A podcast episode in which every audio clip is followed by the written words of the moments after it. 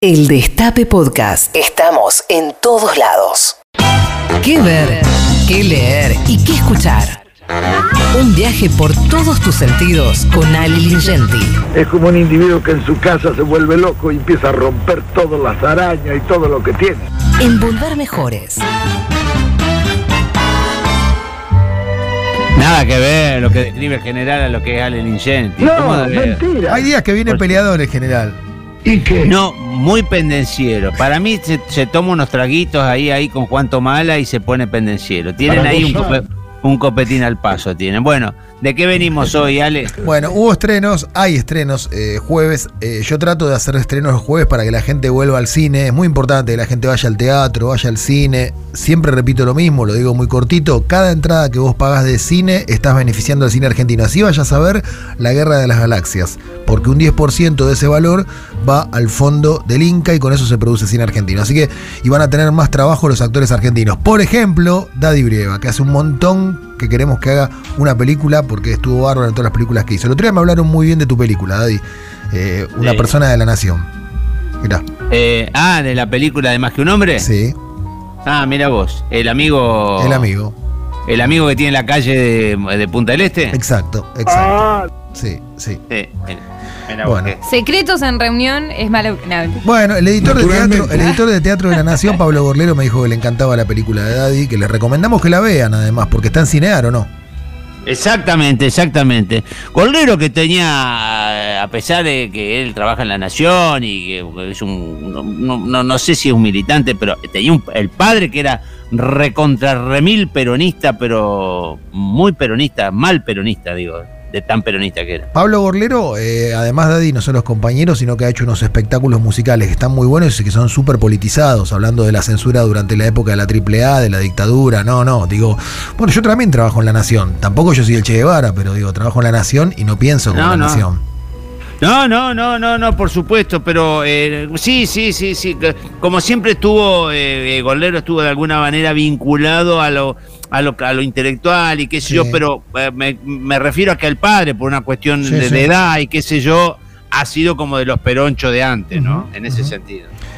Bueno, estrenos de esta semana. Eh, Yo Traidor de Rodrigo Fernández Sengler eh, es una película que a mí me, me sorprendió porque eh, confieso públicamente el prejuicio, digo, lo tengo, lo tengo que decir. Yo conocí a Daddy, a Mariano Martínez, básicamente por su trabajo en tiras televisivas. No es que las tiras televisivas estén mal, pero vos que has trabajado en tiras televisivas y has hecho cine, sabes que cuando Es trabajás. fast food, es fast food, Claro, fast food, claro. fast food. Tenés que morcillar. eh, ¿Querés explicar vos lo que es morcillar? Porque lo vas a explicar mejor que yo.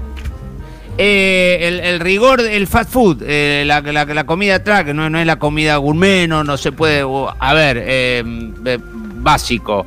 Eh, en cine se hacen cuatro escenas por día. Y en televisión yo llegué a hacer 36 escenas por día en el sodero. Un solo día hice Eso te iba a 36 preguntar, escenas. eso te iba a preguntar. En el sodero de, en el sodero de mi vida, que fue un éxito tremendo, ¿había momentos en los que tenías que improvisar?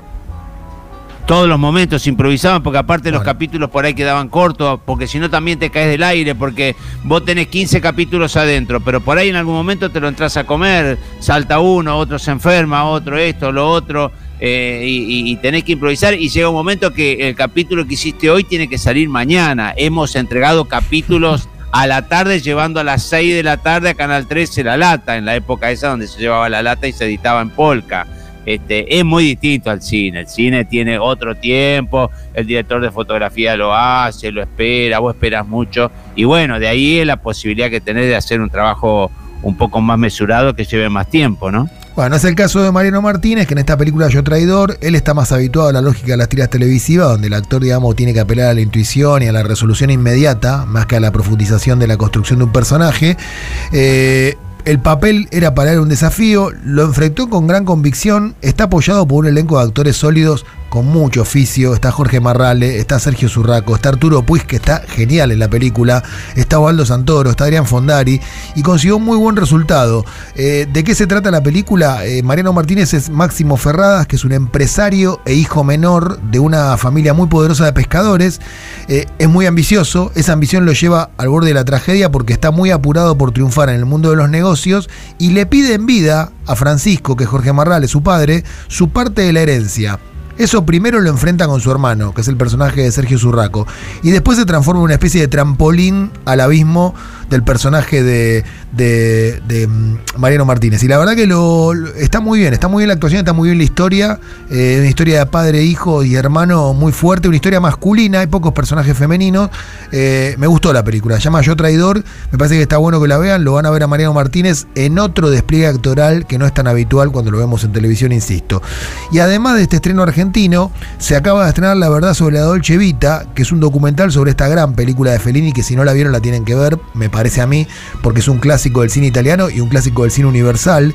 Eh, fue, digamos, la, peli- la gran película de la era dorada de Fellini. No estamos hablando de uno de los, no sé, 10 o 15 mejores directores de la historia del cine, según, digamos, todas las encuestas, lo que dicen los críticos. Es muy difícil mensurar eso, pero Fellini sin duda está entre los mejores directores de la historia del cine. Eh, y este documental reconstruye, digamos, el director es Giuseppe Pedersoli.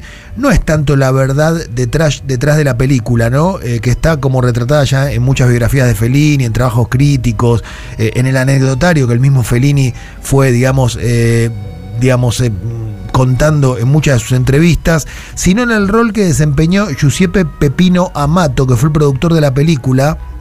Eh, que fue el artífice también de la película porque cumplió eh, el sueño de Fellini, que era en esencia el mismo sueño que tenía él, que era hacer una película como esa.